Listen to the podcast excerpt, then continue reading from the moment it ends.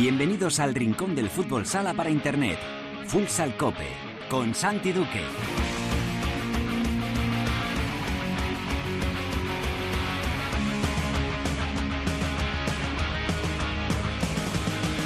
Hola, ¿qué tal? Bienvenidos a Futsal Cope, la casa del fútbol sala en cope.es.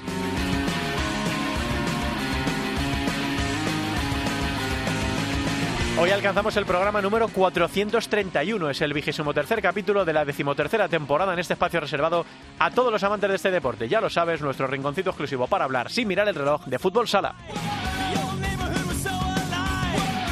Volvió la liga tras el parón por las selecciones y lo hizo con una victoria muy importante en la parte baja de la tabla de Manzanares, que superó a Industria Santa Coloma y que mantiene muy viva la pelea por la permanencia. Vamos a hablar ya con el entrenador de los manchegos, con Juan Alonso. En la tertulia analizaremos esta última jornada del campeonato, veremos cómo queda la liga en este sprint final y también hablaremos de lo ocurrido ayer en la Comisión de Cultura y Deporte. De momento le dieron el no a la profesionalización del fútbol sala. Lo vamos a hacer con la ayuda de Cancho Rodríguez Navia y de Javi Jurado. En Futsaleros por el Mundo, la directora Sendín nos lleva hoy hasta Italia en esa llamada que teníamos pendiente para charlar con Alex Yepes, jugador del Sandro Abate. Y acabaremos el programa hablando de la Eurocopa Femenina que empieza ya este fin de semana con una protagonista de lujo, con Albada, y también hablaremos de la segunda división. Todo preparado para empezar con Marcot en el control del sonido. Esto es Futsal Cope.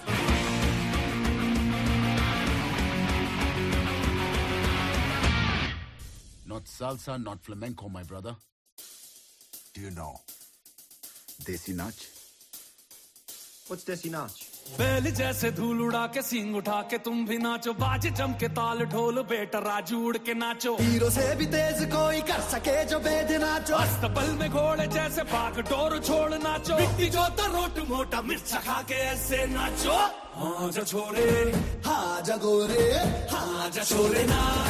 Cómo mola, ¿eh? La canción ganadora del Oscar a Mejor Canción en esta eh, presente edición, en este año, los Oscar 2023, que se celebraron la noche del domingo al lunes, ganó este Nacho Nacho de Raúl y de Bisal, que son como se llaman los cantantes, en la película RRR, que es una película de Bollywood. El que no haya escuchado la canción o el que no haya visto el videoclip es muy muy chulo, eh, bueno, con, los colores habituales de, este tipo de, de películas, con un baile muy muy divertido. Eh, bueno, pues la ganadora, ¿no? Para la Academia de la Mejor Canción, imponiéndose a Lady Gaga, imponiéndose a Rihanna, imponiéndose a Diana Warren, o sea que esto son palabras mayores, pues se llevó este eh, Nacho Nacho de Raúl y de Bisal el Oscar a Mejor Canción. ¿Sabéis que hoy hace 12 años, exactamente 12 años, que grabamos el primer Futsal Cope de la historia? El 15 de marzo de 2011 grabamos nuestro primer programa con Julio García Mera, con la Copa Intercontinental.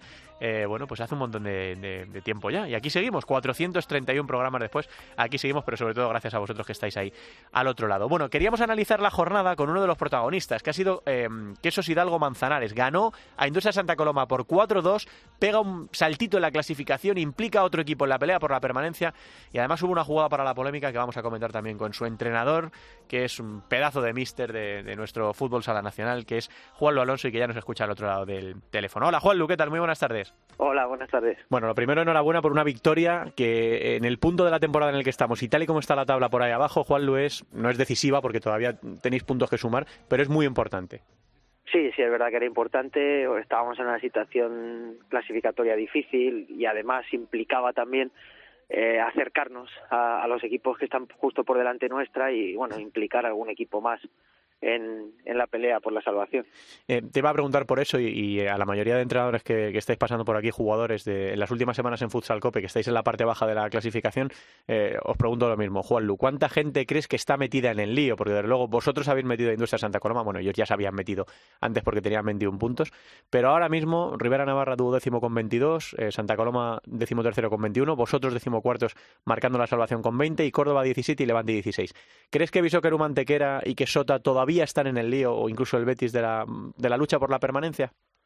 Vamos a ver, tienen ventaja, pero pero con la igualdad que hay tampoco se pueden se pueden dormir, ¿eh? porque creo que yo al final veo la plantilla de Córdoba, veo la de Levante y, y creo que en cualquier momento van a poder tener capacidad de reacción y si empiezan a sumar, pues eh, va a estar muy cerquita de, de los 30 puntos la, la salvación. Y a los equipos, digamos, terrenales nos cuesta muchísimo ganar, muchísimo. Hay una igualdad tremenda, eh, los equipos de la parte alta se, se dejan pocos puntos y cuesta ganar, cuesta ganar. Y, y enlazar cuatro o cinco jornadas sin ganar eh, es es algo que se está que está sucediendo de manera más o menos habitual y como enganches una racha mala en esta parte final de la competición te puedes te puedes ver en dificultades.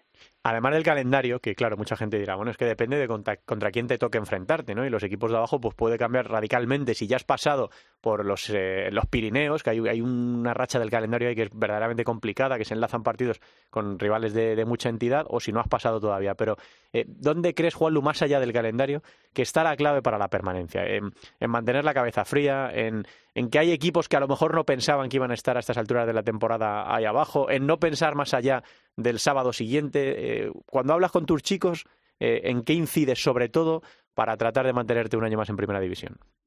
Eh, y es sobre todo que, que nos centremos en lo que depende de nosotros, que es eh, hacer las cosas bien, afrontar el siguiente partido, pensar en una puntuación. Yo, por ejemplo, yo, yo, yo, yo me, me enfado con ellos, pues además lo hago. O sea, sinceramente, yo hasta que no acaba la, en nuestro partido no miro qué han hecho los demás. O sea, a mí me importa eh, relativamente poco lo que hagan los demás porque yo sé que si yo gano, la clasificación me va a encajar.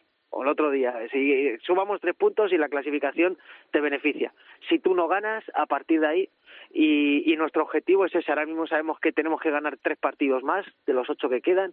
Te metes ya en 29, 30 y ahí no tienes que estar haciendo cuentas. Y, y eso es lo más importante, lo que depende de ti. Hmm. Como, o sea, que como veas durante el partido a uno que está mirando el móvil de reojo tal, eh, follón, ¿no? En, en, el banquillo. Hay que estar No, no. centrado en lo que hay que estar centrado, ¿no? Nosotros eso es, si tú haces los deberes, siempre vas a tener a dos equipos detrás. Que los demás hagan lo que, lo que puedan, claro que sí. Bueno, eh, el partido señalado en la pelea por el descenso, el, partido rojo de la, de la zona baja, era el vuestro eh, el pasado fin de semana, Juanlu, y esta, esta semana os toca otra vez el partido señalado en la, en la zona baja, ¿no? En el anterior era por implicar a Industria Santa Coloma, porque no escapar a Industria Santa Coloma, y en este entiendo que es por tratar de no dejar que Córdoba se reenganche en la, en la pelea, ¿no? Es un partido muy, muy importante el que tenéis en la visita a Córdoba este fin de semana. Ah, está claro que son partidos de seis puntos, porque al final son los tres que tú sumas y, un rival directo que deja de sumar, ¿no? Entonces, lógicamente, cobra una, cobra importancia mayor este tipo de partidos. Nosotros, bueno, vas con, con esa posibilidad de tener esa pequeña ventaja de tres puntos que te da el margen, te da la oportunidad de alejarte, o en el peor de los casos, eh, te quedas en igualdad de puntos, ¿no? Digamos que esa es la presión que, que tiene Córdoba y vamos a intentar hacer un muy buen partido para, para que ellos puedan sentir esa, esa presión de la obligación, evidentemente, como teníamos nosotros esta semana, de, de tener que ganar. Hmm. Eh, ha habido una jugada, Juan Lu, te ha, preguntado mucha gente, yo no, no quería dejar de, hacerlo porque, bueno, en este caso comparto tu, tu criterio. Eh, en el partido de, de, este pasado fin de semana, eh, un rival en el suelo, vosotros conseguís el gol y luego mm, comparecer muy disgustado en la rueda de prensa porque te achaquen que no tiras la, la pelota fuera.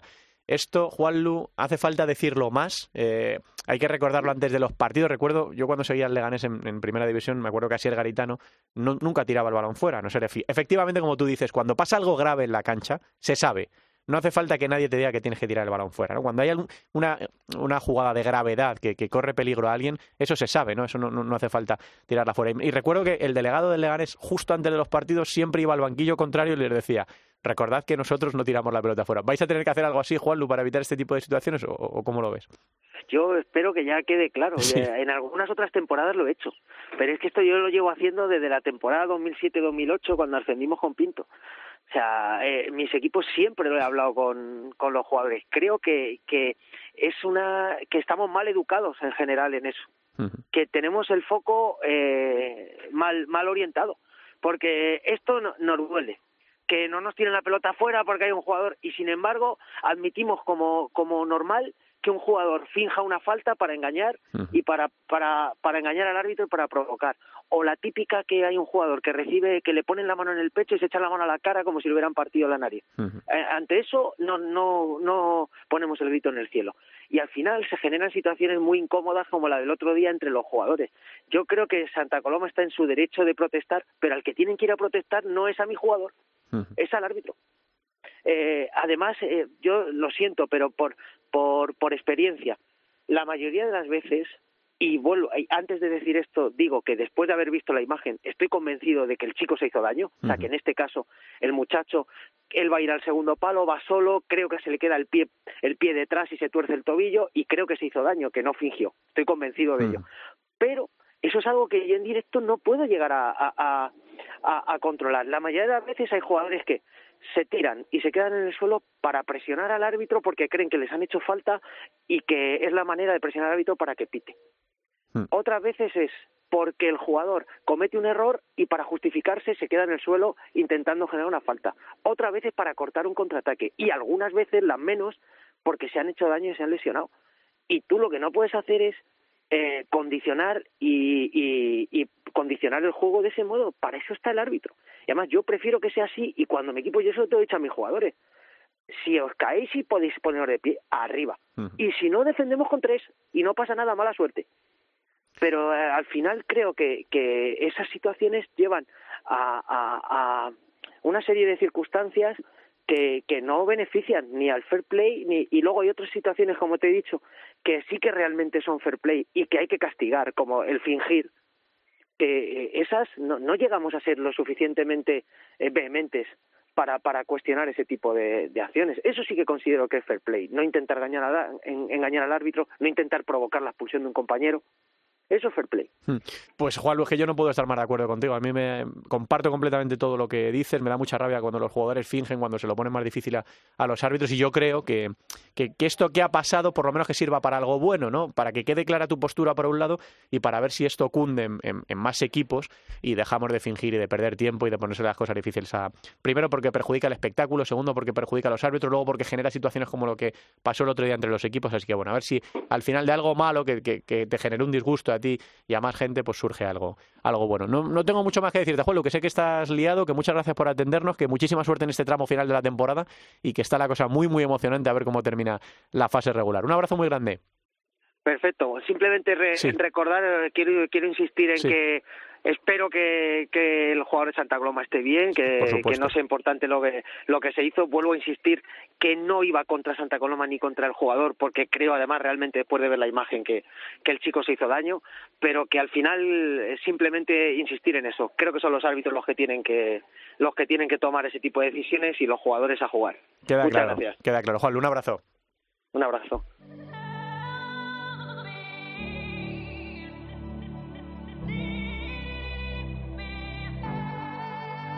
Hold my hand, everything will be okay.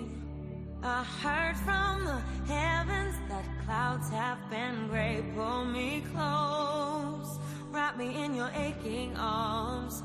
I see that you're hurting. Why'd you take so long to tell me you need me? I see that you're bleeding. You don't need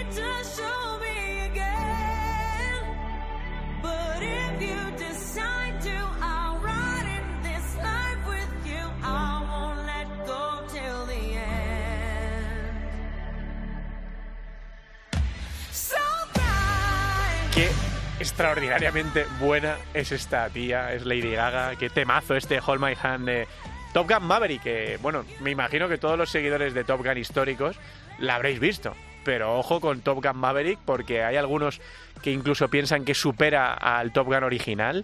Es un peliculón. Eh, y bueno, Tom Cruise está pues, para rodar Top Gun 3, Top Gun 4 y todo lo que quiera. Está muy muy bien la peli y, este tema de, de Lady Gaga, aquí ya sabe todo el mundo que somos muy de Lady Gaga en, en Futsal Cope. Está por ahí Cancho Rodríguez Navia, el maestro. Hola Canchito, ¿qué tal? Muy buenas tardes. Pues buenas tardes, Santi. Muchas felicidades por Muchas tu gracias, cumple. muchas y, y bueno, lo del fútbol sala es una excusa. Yo vengo aquí a escuchar música. Si hay Claro. que hablar de fútbol sala, hablamos. Claro, los, tem- los temitas que, que ponemos. Y mira, no sabía yo que estaba Marcote. Pues si está Marcos, no hago yo selección musical, ni Javi, ni nadie. La hace Marcos, que es que vamos, es, es su negocio, que, que es uno de sus negocios. Así que escuchando este Hold My Hand, también saludamos a Javi Jurado. Hola, Javi Ju. Querido, muchas felicidades. Muchas gracias, hombre. Muchas gracias. ¿Cómo va el pequeño Bruno?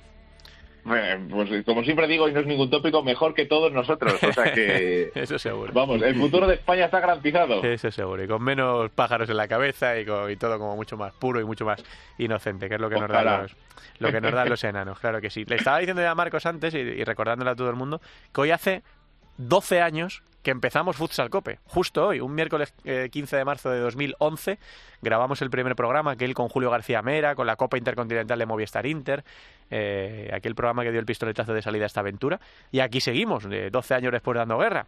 Así que no tenemos intención de marcharnos, así que bueno, aquí seguiremos. Aquí seguiremos, aunque a algunos les moleste, que ya sabemos que hay algunos que, que les molesta, nosotros seguimos a, a lo nuestro. Bueno, vamos a comentar primero lo que ha pasado en la, en la jornada. Nosotros vivimos muy pendientes de lo que pasa por ahí abajo y por ahí abajo había un partido que señalasteis todos el pasado miércoles que era ese eh, Manzanares Industria Santa Coloma. Victoria por 4-2 para el equipo de Juan Alonso, con el que hemos tenido el, el, placer de charlar ahora un ratito, que ha comentado también esa jugada para la, la polémica. Eso hace que Manzanares se ponga con 20, que deja Industrias con 21 y Rivera Navarra está con 22. Eh, Antequera tiene 24, Sota 24 y el Betis 25. Vamos a ver eh, cuántos al final van a estar en el lío por la permanencia. Siempre decimos que eso va a depender de lo que empujen los de abajo. Levante y Córdoba que no han podido sumar en este, en este pasado fin de semana. Cancho, lo que quieras decir, ya sabes que yo me fijo más en lo de abajo, aunque también han pasado cosas por arriba, como por ejemplo que ha ganado Noya al Barça, como por ejemplo que la victoria de Palma le acerca a algo que parecía imposible, que era disputarle la, la, el campeonato regular al Barça. Eh, eh, tu visión de, de, esta jornada, lo que quieras decir, Cancho.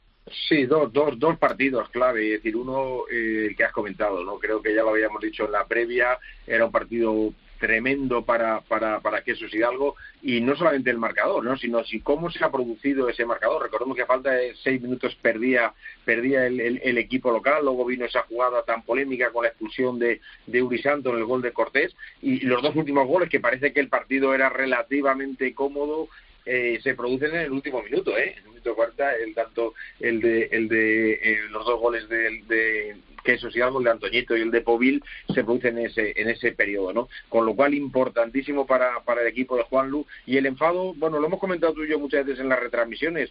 Creo que debe ser el árbitro, es verdad que aquí eh, tuvieron la mala suerte de que la lesión era de verdad, pero el jugador estaba fuera de la pista, pues no es el riesgo que tienes y si una vez te equivocas y 99 aciertas, creo que está justificada la decisión. Y luego ese bombazo, ¿no? El de, el de Noya, porque es un equipo que no había jugado nunca en el Palau, se presentan ahí y es un equipo muy divertido de jugar, es verdad que tiene jugadores eh, extraordinarios, ¿no? Sobre todo en, en ataque, como, como puede ser eh, Yabá, ¿no? Que creo que está haciendo una temporada, o Douglas Silva, pero es un equipo divertido, el equipo de Marlon Velasco es divertido y no se ha cortado en nada y llega a un partido en el que además volvía Ferrao, que además eh, Santi a los sí. pocos segundos sale en el quinteto inicial y a los pocos segundos hace gol, pero a este equipo de Marlon Velasco no le no, no, no tiene vergüenza en el buen sentido y, y, se lleva los tres puntos por delante.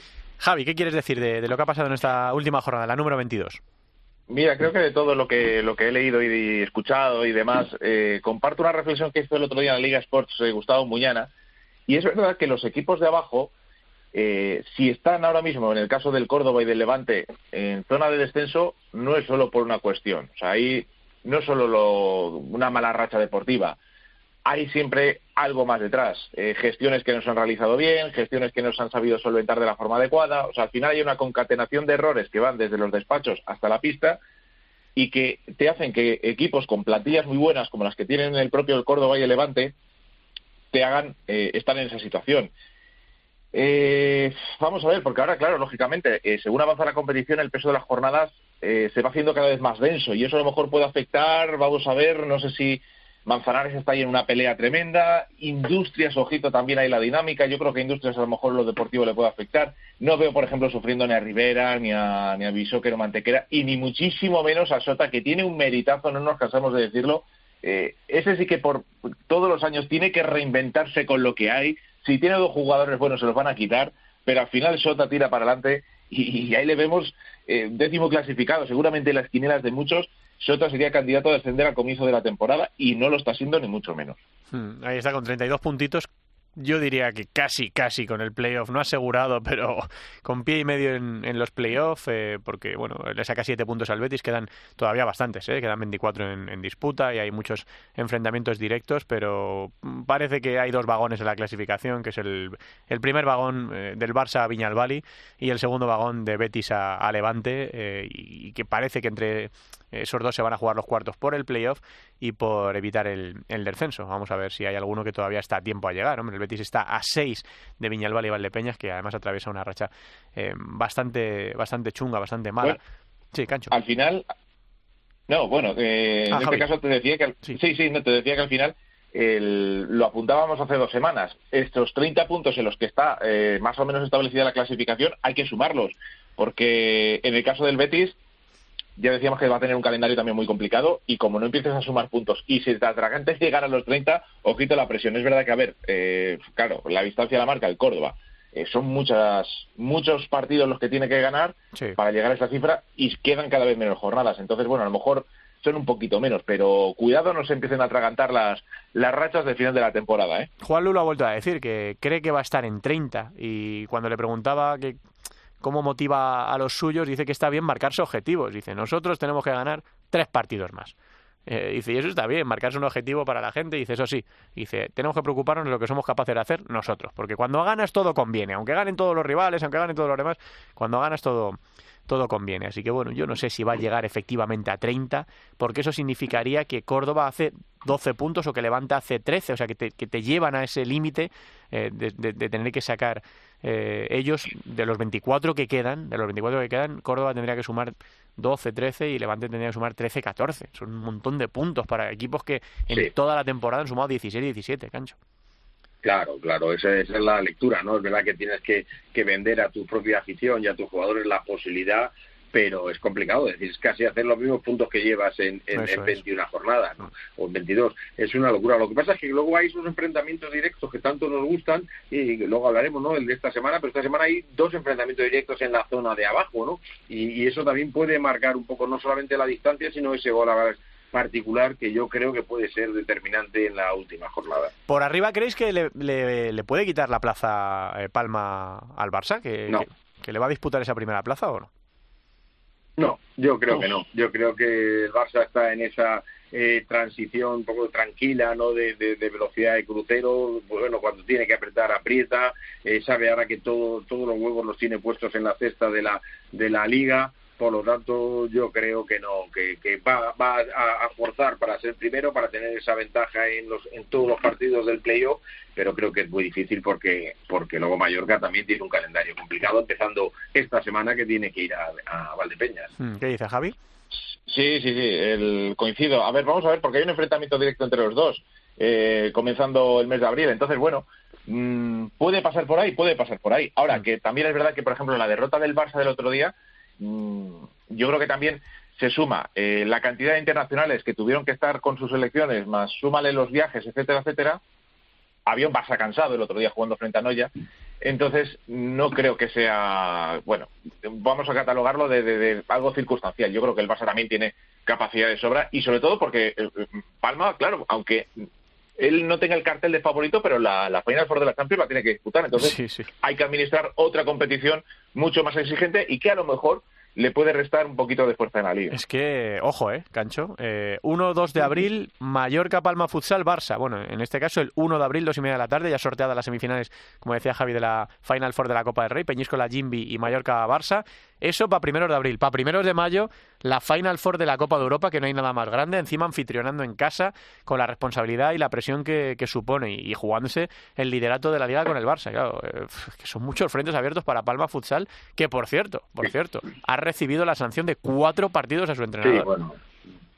Bueno, son, si ahora hablamos un poco de la sanción, es verdad, ¿no? Y en ese calendario que tú acabas de pintar, eh, lo menos importante es el ser primero de, de, de la liga regular, ¿no? Con, solo tiene la ventaja añadida de ese título simbólico y la ventaja en los playoffs, pero comparado con meterte en una final de Copa, además eh, eliminando al favorito, ¿no? Que sería el Barça, y luego esa super champion en, eh, como, como anfitrión es incomparable y si tienes que centrar el esfuerzo y sobre todo eh, eh, centrar lo que es la preparación física y psicológica porque todos los jugadores no les pueden motivar todos los domingos a cada partido como una final esos discursos que vemos de vez en cuando en las redes sociales que son eh, eh, espectaculares y, y muy motivadores está bien en el momento en el que lo tienes que utilizar ¿no? eso desgastado en todos los partidos acaba por no llegar a los jugadores ¿no? entonces entiendo que sí y luego sobre la sanción de Antonio Vadillo yo ya que estoy muy despistado ¿no? porque veo que, que, que, que a David Ramos son muy duros con él, a Javi Rodríguez sorprendentemente, digo sorprendentemente Sí, porque sí, el. Pozo siempre ha sido el foco de, de casi todas las sanciones, ¿no? Pues a Javi Rodríguez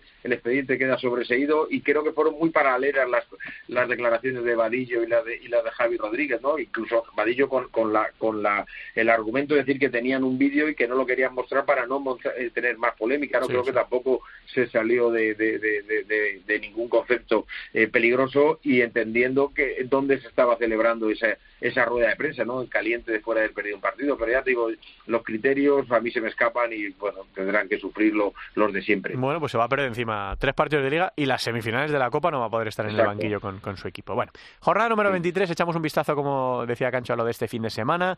Viernes a las ocho y media, Industrias Movistar Inter y nueve menos cuarto, Levante Jimbi Cartagena. A las seis el sábado, Bisóquer Mantequera Barça, El Pozo Murcia Real Betis y Rivera Navarra Sota. A las seis y media, Noia Portus Apóstol y Jaén. A las siete, Valdepeñas Mallorca Palma Futsal. Y a las siete y media, Córdoba, dinamita, ¿eh? Córdoba, Quesos Hidalgo Manzanares. Javi, empieza tú. Sí, bueno, eh, subiendo- eh, subiéndome al carro del- de la lucha por el descenso, ese partido es una maravilla. Porque además, ojo, el otro día al final, Córdoba, eh, no sé si, si pudisteis ver el partido frente a Jimmy Cartagena, eh, esos Ujú. momentos en los que Cartagena parece que tiene un partido controlado y, Sí. y termina pidiendo la hora. Bueno, de El otro 5-1, día ¿no, Javi? De 5-1 a 5-4. Bueno, bueno, y, y pidiendo la hora, o sea, es que es que fue tremendo, o sea, el partido, eh, eh, por eso Córdoba, eh, eh, con Saura a la cabeza, tiene un equipo que, que da muestras de que puede salvarse, pero vamos a ver ahora cómo, cómo se maneja con la con la presión frente a un rival directo, jugando en casa y demás, bueno, pues en fin, todo en el aire. Ese partido me, me, me, me flipa. Y luego, pues vamos a ver el Viñalbal y Valdepeñas Mallorca, porque también va a medir mucho el estado de los dos equipos. Eh, ver cómo llega Mallorca en este tramo final de la temporada, como, como acabáis de comentar, y luego, sobre todo, Valdepeñas, ¿no? Porque yo creo que hay un hay algo ahí que les hace dudar, hay algo ahí que mm, hace run run en Valdepeñas y que este- esta temporada, no sé, no tengo la sensación de que, de que el equipo se vea con la solvencia de, de las pasadas temporadas. Cancho, ¿cuál señalas? Sí, para enlazar, para enlazar un poco lo que ha dicho Javi, sí, ese run run existe, es evidente, no hay más que, que un poco pulsar lo que, lo que se comenta en las redes, lo que habla la afición, un poco esas dudas que está teniendo el equipo en la pista. A mí, eh, bueno, por la relación que tengo con David Ramos, que le conozco de cuando llegamos a compartir vestuario y luego se seguido su trayectoria, me parece absolutamente eh, injusto y, y erróneo el, el cuestionar la labor de David Ramos eh, a esta temporada, ¿no? Es verdad que luego ha habido muchas circunstancias de lesiones, eh, fichajes que a lo mejor no se han consolidado, pero pero no nos olvidemos que era un equipo que hace cuatro o cinco años prácticamente no existía y ha jugado tres finales eh, de, de los tres torneos más importantes, ¿no? Pero me quedo con un Rivera Sota ahí porque porque creo que el que gane, el que saque los tres puntos, se va a liberar ya definitivamente de, esa presión, ¿no? Por lo menos va a dar un paso muy muy importante. Verdad que en la primera vuelta Sota ya le ganó 4-2 a, a Rivera, con lo cual si gana o empata, eh, lo que decía antes Javi Ju, ¿no? Creo que, que Imanol otra vez hay que ponerle eh, un, pedestal por lo por lo que está consiguiendo. Y, es importante destacar eso de- del partido Córdoba contra Quesos Hidalgo, porque está Saura, ¿no? Es que, que es un equipo que está abajo, que está abajo del todo, está en zona de descenso, pero tiene al máximo goleador de la liga, ¿no? O sea, fíjate que, qué situación más anómala, pero es un partido que también que creo que va a definir lo que lo que puede quedar de temporada.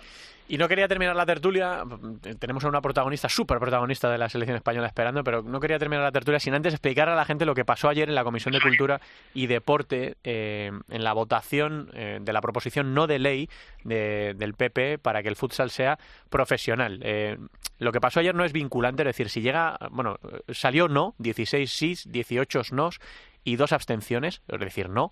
Eh, si hubiera salido sí, el fútbol sala tampoco sería profesional. Eh, sería un empujoncito, pero tampoco sería profesional. Cancho, explícale a la gente qué es lo que pasó ayer, qué es lo que se votó y qué consecuencias tiene, porfa. Bueno, eh, eh, para empezar, para mí, y creo que para la mayoría de los futsaleros estaréis de acuerdo, fue un día muy triste, ¿no? Porque era un día de ilusión en el que pensábamos que, que se iba a, a aprobar esta, esta propuesta no de ley, pero sí que era una, una iniciativa que proponía un grupo eh, político, en este caso el PP, para que se aprobara la posibilidad de que el fútbol sala fuera profesional. Eso iba a ir al Consejo Superior de los Deportes si se aprobaba, como todo estaba previsto y como además se así habían confirmado eh, diferentes partidos políticos que luego se abstuvieron. Pero bueno, aquí se mezclan dos cosas.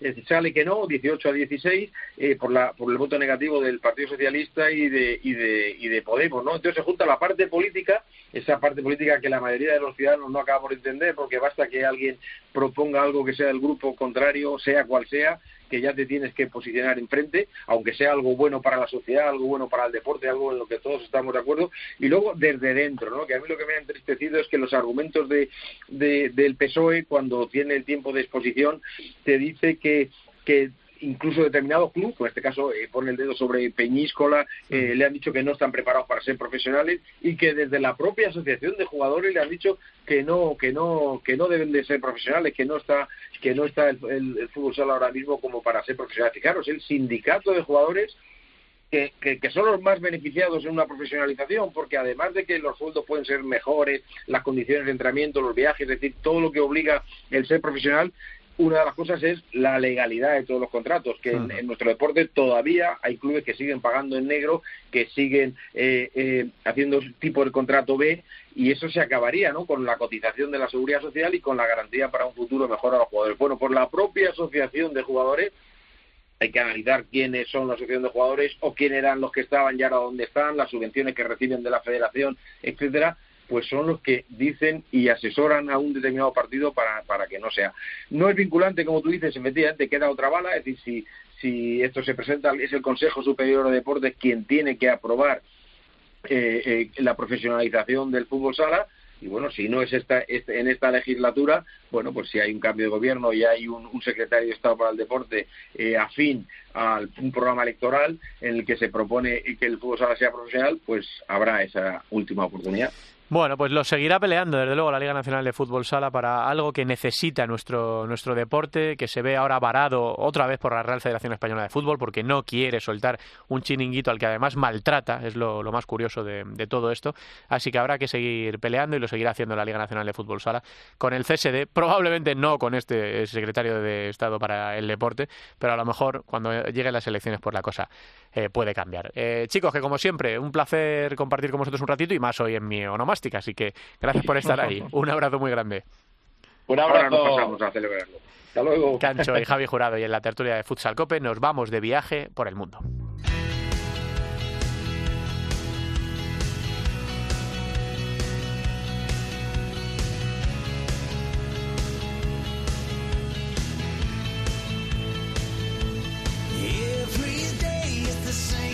Momento de viajar por el mundo. Teníamos pendiente una conversación la pasada semana con un buen amigo de este programa, con un jugador que es leyenda de nuestro fútbol sala y que está en la bota, en el viejo continente, en Italia. Teresa Sendín, directora, ¿qué tal? Muy buenas tardes. Muy buenas, ¿qué tal? Pues sí, eh, nos vamos a ir hasta, hasta Italia con prisa porque se le pillamos justo antes de, entrenar y nos vamos a visitar a, una parte de esa sangre española que tenemos por, por Italia, por esa Serie A y es uno de los nombres propios de esta temporada en, la competición. Eh, vamos a con cómo le está yendo esa, esa aventura en, en, su, en su equipo, en el Sandro Abate, y no es otro que Alex Yepes. Alex, ¿qué tal? Hola, muy buenas Teresa, todo bien, la verdad. Bueno, creo que está siendo una muy buena temporada eh, para ti en lo, en lo personal, dentro del fútbol sala en Italia.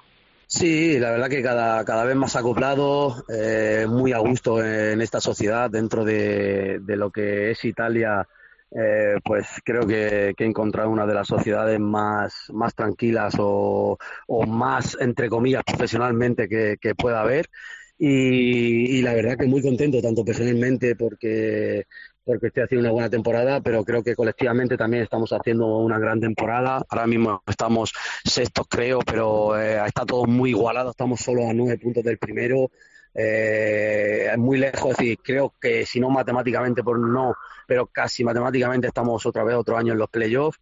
Y bueno, creo que es importante para la sociedad cada año ir avanzando.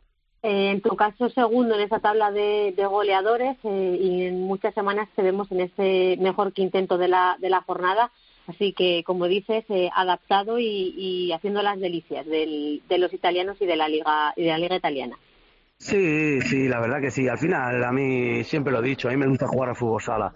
Donde me daba igual, al final es, es un campo de fútbol sala, son cinco para cinco, hacen nuevos compañeros, eh, yo pensaba que sinceramente una vez salido del pozo iba a ser peor de, lo que estoy y, la verdad que el primer año se pasa mal porque al final es un poco, sale un poco de tu zona de confort, un poco de, tu gente, de tus amigos, tu familia, pero la verdad que, aquí he encontrado eh, con el presidente otra, como otra familia para mí y la verdad que, que estoy muy contento y muy, muy tranquilo aquí. Eh, como decías antes, estáis en esos eh, puestos de playoff. Eh, ¿Qué objetivos tenéis eh, marcados en rojo en, esa, en esta temporada eh, para decir que ha sido una buena temporada para el equipo? Primero meternos en playoff, ese es la- el objetivo número uno de, de la sociedad. Eh, y luego, obviamente, yo soy una persona que, le gusta ganar. Luego, como siempre hemos dicho, eh, es deporte y hay otros compañeros, otros rivales que juegan, pero, pero nuestro objetivo es ganar. Luego ya va- va- evaluaremos si, si quedar en semifinales, en cuartos, en finales es mejor o peor. Pero al final esta sociedad está creciendo año a año. El año pasado fue la primera vez que, llegaron a unos cuartos de final de, liga. Eh, creo que, lo estamos haciendo bien y, poco a poco creo que, la sociedad está, como mejorando en cositas que para ser un poquito más profesional dentro de, lo que es Italia. Después de estas temporadas eh, ya en el fútbol italiano, ¿es lo que esperabas? ¿Es eh, lo que eh, querías buscar en el, en el fútbol sala internacional? Eh, bueno, a ver, yo, como ya sabéis, yo salí de- del pozo por, eh, no por mi, no porque yo quisiera, eh, pero una vez que, que salí, pues, a ver, eh, conocía un poco Italia, eh, había gente, por ejemplo, como José Ruiz, que me había comentado cómo es Italia y aquí tienes dos opciones, o te adaptas y, o te tienes que ir. Es que no hay más. Eh, sinceramente es eso. Te adaptas a su cultura, a su eh, forma de vivir, a lo que ellos, para ellos el calcio, eh, que es eh, tema de tifosi, tema de, para ellos todos los partidos eh, se tienen que ganar, sí o sí, da igual si es contra el primero, contra el último, da igual el equipo que tengas, el equipo que esté enfrente. lo viven mucho. Tanto para lo bueno son muy buenos como para lo malo son muy malos. Es así. Encima, aquí en Nápoles se vive mucho el fútbol por, por todo lo que conlleva tanto Nápoles como eh, Nápoles, perdón, como, como el Fusa en, en general. Y creo que, que la verdad que yo me estoy eh, llevando bastante bien eh, el tema aquí. Y como dices, eh, a ti lo que te gusta es el, es el fútbol sala y jugar eh, sea donde sea, pero ¿te vamos a volver a ver en la Liga Española y en, y en España de nuevo jugando? Lo veo difícil, sinceramente, Teresa, lo veo difícil porque, eh, a ver, yo siempre he dicho que yo, eh, el único equipo que me hubiera gustado jugar y me hubiera gustado retirarme es en el Pozo y eso es una cosa que, que todo el mundo sabe y que es una cosa que, que, que yo eh, lo expongo porque es así. He tenido ofertas de, de equipos de, de España, de varios equipos, no de uno solo, pero ya sea deportivamente o ya sea económicamente, no me han eh, hecho irme para allá. Entonces, también es verdad porque aquí estoy feliz, estoy bien. Entonces, eh, si llega una cosa interesante deportivamente o económicamente, lo evaluaré. Si no, sinceramente no, no para allá. Eh, La, la realidad es esa. Alex, eh, lo que sí que está pasando, claro, la gente mira, ¿dónde está, dónde juega el Sandro Abate? Ah, Avelino, ¿no? En la capital de la Sí. región de la Campania, en Italia. Ah, al sur, qué bonito, la Campania. malfitana. pues está- ¿Qué pasa? ¿Que, que te van a crecer setas en Sí, las sí. orejas eh, de, de lo que llueve allí, Alex? ¿O qué? Eh, En verano sí, en verano te puedo asegurar que esto es precioso. Precioso, la costa malfitana, Capri, eh, toda la zona de Nápoles es precioso, pero en invierno te puedo asegurar que aquí, aquí yo, yo estando en Murcia, no he visto nevar una vez en 34 años que tengo, ¿eh? una vez. Llevo aquí tres años y he visto nevar mínimo 10, 12 veces ¿eh? en, el, en la ciudad. Porque nosotros estamos aquí, es verdad que esto es súper bonito, ¿eh? te lo aseguro, la ciudad esta de Avelino es súper bonita, pero nos pilla justo entre medio de dos montañas y hace un frío, un llueve cada, cada, a lo mejor te metes a entrenar y hace sol y sale y está lloviendo y así está, así se lo pasa el día. Así que imagínate yo que soy más eh, de más sol que, que, el cielo, lo que puedo estar aquí sufriendo. es lo único malo que yo. Bueno, malo. ya llega la primavera, Alex, ¿eh? Ya- que yo soy igual que tú, así que ya llega la primaverita y esa, efectivamente, sé, sé. esa región es preciosa con, con- con todo lo que hay que visitar, con lo bien Sí, que se sí, come sí. también y con la gente que es especial en el sur de, eh, de Italia. sí, Así que nos alegramos de que estés adaptado, de que te esté yendo bien, estás siendo una de las estrellas de- del calcio de la Liga Futsal Italiana, así que ya sabes que aquí tienes buenos amigos que, que pensamos en ti en la, en la distancia, que te echamos de menos en la Liga Nacional de, de Fútbol Sala y que nos alegramos de que te vaya fenomenal, Alex. Un abrazo muy grande y a seguir rompiéndola sé, en. Italia. Muchas gracias, muchas gracias. Un abrazo y que vaya todo igual de bien. Alex Yepes, señoras Chao, y chao, señores, es el protagonista. Chao, Hoy en Futsaleros por el Mundo nos hemos, nos hemos ido hasta Avelino para charlar un ratito con, con Alex, que está triunfando en el Sandro Abate. ¿Qué más tenemos por ahí, Teresa? Pues tenemos eh, movimiento eh, que se va rumbo a esa serie A2 italiana, lo que sería esa segunda B para esa segunda, esa segunda división para, para nosotros. Y tenemos a Luis García que ha cambiado el Ripollet por el Prato C5, así que para lo que resta de temporada le deseamos toda la suerte del mundo en esa, en esa aventura. Y en la Serie B, en la que sería esa sí, esa segunda división eh, B, tenemos que felicitar a Miguel León, que está como máximo goleador de su grupo, del grupo G con el Paul San Michel. Así que esperamos que acabe la temporada en todo lo alto posible de la clasificación y que los objetivos del club se, se vean cumplidos en, en esta temporada. Bueno, pues todo eso. eh, qué ganas teníamos de visitar a, a Alex. eh, justo antes de, de hablar con él en antena me contaba eso, que esto parece Santiago de Compostela, niño, y de aquí está todo el día lloviendo. Y claro, uno mira el sur de Italia, esa zona tan, tan chula, tan bonita donde vive Alex, y no se imagina que, que llueva tanto. Pero bueno, a los que somos del buen tiempo, a los que somos de secano, estamos ya casi, casi acariciando la, la primavera. La semana que viene seguimos viajando. Gracias, Teresa, un beso. Un beso, hasta luego. Avanzamos. Lift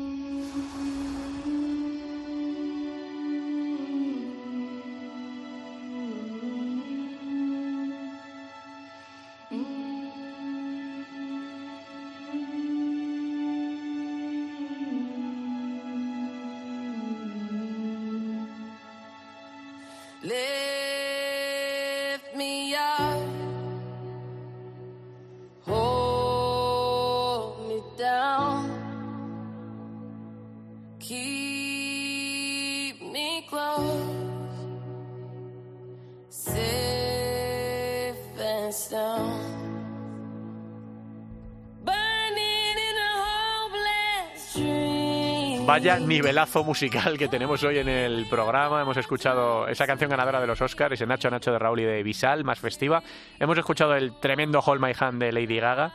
Y ahora llega la presencia de Rihanna, nada más y nada menos, palabras mayores, como me decía ahora Marcos por línea interna, actuando en la Super Bowl este año, saca disco después de un montón de, tiempo y fue eh, la compositora junto a otros dos escritores de este Lift Me Up, forma parte de la banda sonora de Black Panther Wakanda Forever, la peli homenaje a Chadwick Boseman, el actor que encarnaba a Black Panther que falleció por un cáncer de páncreas. Así que tremendo el, el nivel, como digo, musical de hoy. De las canciones, recuerden, nominadas a Mejor Canción eh, en los Oscar 2023.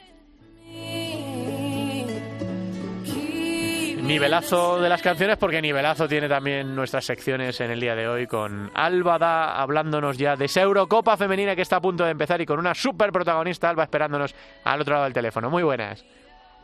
Bueno, buenas tardes, Antiduque. Felicidades Muchas otra vez de nuevo. Te felicitaré 40 veces hoy, 41. te 41. felicitaré. 41. Eh, bueno, la verdad que hoy tenemos invitada de lujo, porque la verdad es que solo tiene 24 años, pero ya tiene dos Eurocopas. Toma ya. Ojalá, ojalá muchos pudiesen decir eso. Después de Peque, además es la jugadora con más internacionalidades de la selección femenina de fútbol sala. Es jugadora de Burela, con lo que ello conlleva, es decir, que levanta muchos títulos. Así que hoy tenemos a Irene Samper con nosotros para hablar de esta Eurocopa, como dices, tan esperada que comienza nada en un par de días. Buenas tardes, Irene. Buenas tardes. Bueno, eh, eres nuestra invitada de lujo por todo lo que he dicho en la presentación, pero sobre todo, estáis en Hungría. Nos interesa muchísimo. Cuéntanos, ¿cómo estáis? ¿Cómo ves al grupo? Porque ya solo quedan un par de días para esta gran cita, que es la Eurocopa. Llevamos mucho tiempo hablando de ella. No sé, ¿cómo está el ambientillo por ahí? Bueno, pues el ambiente está bastante bien, se nos nota a todas en la mirada esos ojos brillantes, ¿sabes? Con esa ilusión de que llegue ya por fin el, el partido que tanto llevamos esperando y que tanto llevamos preparando. Y bueno, estamos muy unidas, con muchas ganas y lo que te digo, muchísima ilusión. Bueno, hoy tenéis entrenamiento, mañana también entrenamiento, el viernes debut contra Portugal. ¿Motiva más que las semifinales sea contra un rival como Portugal? ¿Hace que vayáis más concentradas, que el rival sea quizá el más fuerte? Bueno, yo creo que siempre vamos concentradas, porque al final en competiciones así cualquier equipo te puede dar la sorpresa. Entonces, bueno, tienes que salir siempre al 200%. Sí que es verdad que al ser Portugal pues es un plus más de competitividad Y bueno, creo que nos va a exigir muchísimo. Todo el mundo dice que es una final anticipada, pero bueno, eh, la realidad es que es una semifinal y nosotras queremos estar en la final, así que ya sabemos lo que tenemos que hacer. Bueno, además sabéis lo que tenéis que hacer porque contra Portugal habéis jugado eh, un montón de partidos amistosos, un montón de partidos oficiales, quizás con la selección a la que más os hayáis enfrentado. ¿Cuáles dirías que son los puntos fuertes de España, eh, esos que van a hacer sufrir a Portugal? Bueno, yo creo que las podemos hacer sufrir a nivel físico cuando nosotras queremos el balón y queremos tenerlo, ellas realmente sufren. Creo que tenemos que hacer nuestro juego y no entrar en el suyo, que al final su juego es más pues de dar palos, de ir más al contacto físico y nosotras somos más pues de jugar a fútbol sala. Entonces creo que tenemos que hacer nuestro juego e ir a lo nuestro y que se adapten ellas a nosotras. Bueno, estos días eh, se ha hablado muchísimo de esos partidos amistosos eh, contra Brasil, dos partidos, dos derrotas, pero es cierto que estos partidos son en los que realmente puedes sacar conclusiones, ¿no? Cuando te enfrentas a rivales difíciles y duros. Eh, ¿Tú eres de esas personas que prefieres jugar partidos amistosos contra rivales fuertes porque la verdad es que son más exigentes? ¿O igual mejor un rival más light para ir con una goleada en la cabeza de cara a la Eurocopa? No, yo me quedo con los dos partidos que hemos jugado nosotras contra Brasil. Sí que es verdad que han sido dos derrotas, pero creo que son partidos que te exigen muchísimo a todos los niveles y al final, pues eh, creo que de ahí sacamos una conclusión realista, ¿no? Al final, en los partidos así más tranquilos, más relajados, ganas de goleada, pero realmente no se te complica la situación y en un europeo las cosas se pueden poner muy complicadas. Así que bueno, creo que a nosotras nos vino muy bien y a pesar de ser dos derrotas, salimos con muy buenas sensaciones, sobre todo el segundo partido. Sí, la verdad es que también lo decía Claudia Pons, ¿no? Después de esos partidos que, que había podido sacar muchas conclusiones, que, que habíais probado bastantes cosas de cara a la Eurocopa, así que, eh, bueno, mejor eh, ir contra rivales fuertes y que salgan las cosas, aunque no sea una victoria, pero sí que se, se prepare mejor los partidos, porque decían también que Portugal, pues igual había optado por la segunda parte, ¿no? Por ir al rival, al rival más light para ir con una goleada en la cabeza. Pero bueno, bueno, vais 14 jugadoras, eh, ha habido dos descartes, uno de ellos obligado, el de Vanes Sotelo, que se pierde otra Eurocopa por lesión, es la máxima goleadora de la selección. ¿Cómo crees que os afecta eso? Porque sí que decía Claudia Pons después del partido contra Brasil que una de las cosas que os faltaba era pegada y, y eso es lo que, lo que sí que tenía Vane. No sé cómo, cómo os afecta a nivel selección. Bueno, yo creo que la pérdida de Vane, bueno, de Vane incluso también de Anita, es una pérdida bastante grande. Sí que es verdad que creo que somos un equipo que se adapta ante todas las circunstancias que nos pasan. Ya se ha visto pues con todas las lesiones, eh, un montón de contratiempos que hemos tenido, siempre nos hemos intentado adaptar. Y sí que es verdad que, bueno, pienso igual, nos falta gol. Van es una chica que tiene el gol en las venas. Y bueno, creo que todas tenemos que poner un plus más en ese aspecto, intentar mirar más a portería. No tenemos el mismo disparo que Van Sotelo, pero bueno, sí que probar, ir probando a la portera y bueno, igual no metemos golazos como ella, pero algunos sí que nos puede llegar a entrar. Bueno, los partidos, para gente que no lo sepa todavía, se disputarán en el pabellón Phoenix Arena de Debrecen, en Hungría, un pabellón en el que la selección masculina ya levantó una Eurocopa en 2010, concretamente contra Portugal. Ojalá el domingo os veamos levantar la tercera Eurocopa en un pabellón que nos trae buenos recuerdos. ¿Estáis preparados para ello? Sí, estamos más que preparadas, llevamos muchísimo tiempo trabajando para que llegue este momento y ahora solo falta hacer todo lo que hemos venido trabajando. Bueno, ya para terminar, que sabemos que esta tarde tenéis entrenamiento, que hay que descansar, que hay que prepararse. Eh, Las personas que te escuchen no van a saber que tienes 24 años porque es una jugadora que, que tienes muy bien amoblada la cabeza, que llevas muchos años en la élite, que llevamos muchos años viéndote jugar, que eres ya una veterana a pesar de lo que decíamos, que tienes solo 24 años. Has conseguido ya ganar dos Eurocopas, juegas en Burela, lo que decíamos al principio, que no dejáis de levantar títulos. ¿Te imaginabas así tu carrera deportiva? Pues la verdad es que no. Era, sí que es verdad que era mi sueño, pero como que lo veía algo inalcanzable. Yo sabía que tenía que ir poquito a poco, paso a paso, y bueno, ir ganándome las cosas eh, a medida que fuera trabajando. Y bueno, la verdad es que estoy muy contenta y muy ilusionada de poder eh, haber llegado hasta aquí. Eh, sí que es verdad que me queda muchísimo por aprender y muchísimo que mejorar. Pero bueno, creo que estoy en el club adecuado y bueno, también el estar aquí en la selección, pues es todo un lujo. Están las mejores y bueno, para mí es un aprendizaje continuo. Irene, que muchísimas gracias por atendernos, eh, que nos, es- nos encanta escucharte con esa energía y, y con esas ganas de ir a por todas, así que eh, a ver si podemos llevarnos la, la tercera Eurocopa. Nosotros desde aquí empujaremos como, como podamos y tenéis todo nuestro apoyo y todo nuestro cariño. Así que a por todas. Eh, Irene, muchas gracias, mucha suerte. Muchísimas gracias. Un Y- abrazo muy grande. Irene Samper, orgullo de Zaragoza, jugadora de Burela y, por supuesto, internacional con España, ya con dos Eurocopas a sus espaldas. ¿Cómo vas de nervios, Alba? Pues, a ver, no te voy a decir una palabrota, pero mm, así claramente estoy un poco fastidiada ya. Tengo ahí como unos nervios en el estómago que digo, pero quedan dos días. Eh, por favor, encima que sea contra Portugal, creo que, que hace que, que la Eurocopa sea más esperada. Es cierto que se, desde que se creó o desde que se jugó en 2019 por primera vez se iba a disputar cada dos años. Con lo de la pandemia, pues se disputó en 2022, ahora en 2023 vamos a jugar otra, entonces parece que está todo como muy reciente y, y de repente dices, en dos días voy a jugar una Eurocopa, me voy a enfrentar a Portugal, que es el rival a batir, eh, y tengo nervios, porque confío en ellas claramente, además venimos de, de una gran fase de clasificación, tres partidos, tres victorias, solo tres goles en contra, 27 goles a favor, Eh, creo que los datos a pesar de esos partidos amistosos que decíamos con Irene eh, frente a Brasil, creo que las sensaciones son buenas. Pero es que cuando tienes delante a Portugal, eh, ¿qué quieres que te diga? Viene FIFO, que tú la conoces perfectamente y te la lían un segundo. Así que tengo esos nervios de quiero que llegue, pero también mm, quiero que pase ya, ¿no? Que pase ese partido contra Portugal, que ganemos, que estemos en la final, que podamos levantar una nueva Eurocopa. Y no sé, estoy emocionada por ellas porque me da mucha pena por Vane, porque se perdió la Eurocopa pasada, justo se lesiona en el partido anterior a la concentración. Y sé lo que es para ella la selección y me duele mucho que no esté, pero sé que todas van a hacer un gran esfuerzo por marcar los goles que se marcaría Vane y por levantar un título y dedicárselo pues a ella, a Anita, que evidentemente lleva ya unos cuantos meses lesionada, es la capitana y, por ellas es por los que por las que van a, a intentar levantarla.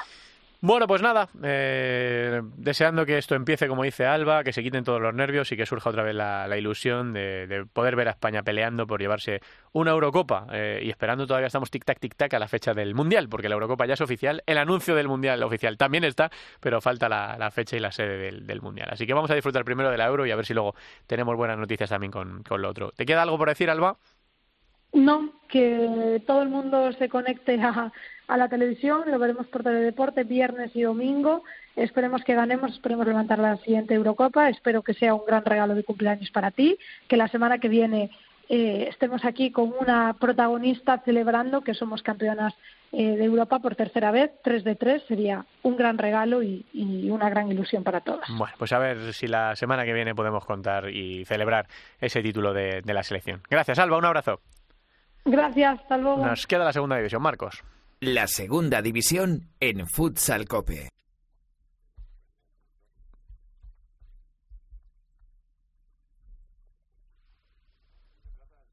Creo que sí, sí.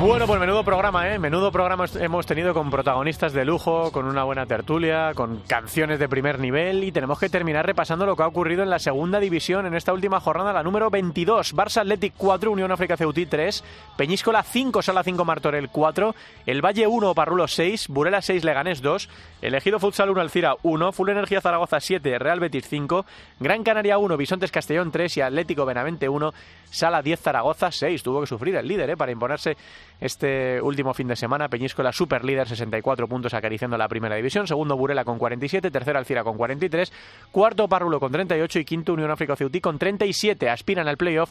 Sexto Sala 10 Zaragoza con 35, séptimo Elegido Futsal con 34. Por abajo el Leganés sigue marcando la salvación. Menuda racha mala la del Legas, son 5 ya sin conocer la victoria. Es decimotercero con 21, decimocuarto Atlético Benavente con 15, decimoquinto El Valle con 14 y último Gran Canaria con 13. Y repasamos la próxima jornada que se va a disputar en, este, eh, en esta división, la división de plata, jornada número 23. Sábado 4 de la tarde, Alcira el Valle.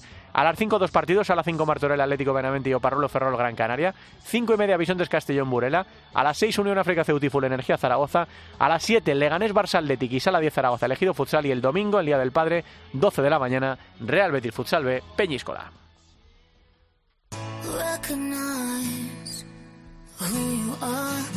Sometimes I know it's so hard, but you shine.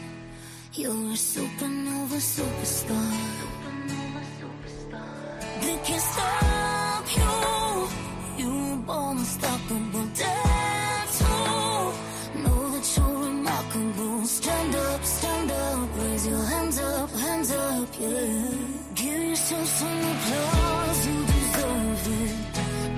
Este Tell eh, Like a Woman, la peli Tell It Like a Woman, la canción se llama Applause, es de, escrita por Diana Warren, interpretada por Sofía Carson. Yo no conocía de nada a Sofía Carson, pero hace un tiempito alguien que no recuerdo me recomendó una peli, a mí me gustan mucho las pelis de música, y me recomendó esta peli en Netflix, se llama eh, Purple Hearts, Corazones Púrpuras. Eh, la interpreta esta cantante, Sofía Carson, eh, y está fenomenal la peli. A mí, bueno, me gusta así un poco comedia romántica, tal. eh, Esa, esa serie de, de pelis me gustan. Así que ahí he descubierto ya a Sofía Carson, que interpreta esta canción escrita, como decíamos, por Diana Warren. Y a los que os gusten este tipo de pelis, en Netflix está eh, Purple Hearts, eh, muy chula, a mí me, me ha gustado mucho. Y bueno, Sofía Carson tiene una voz espectacular.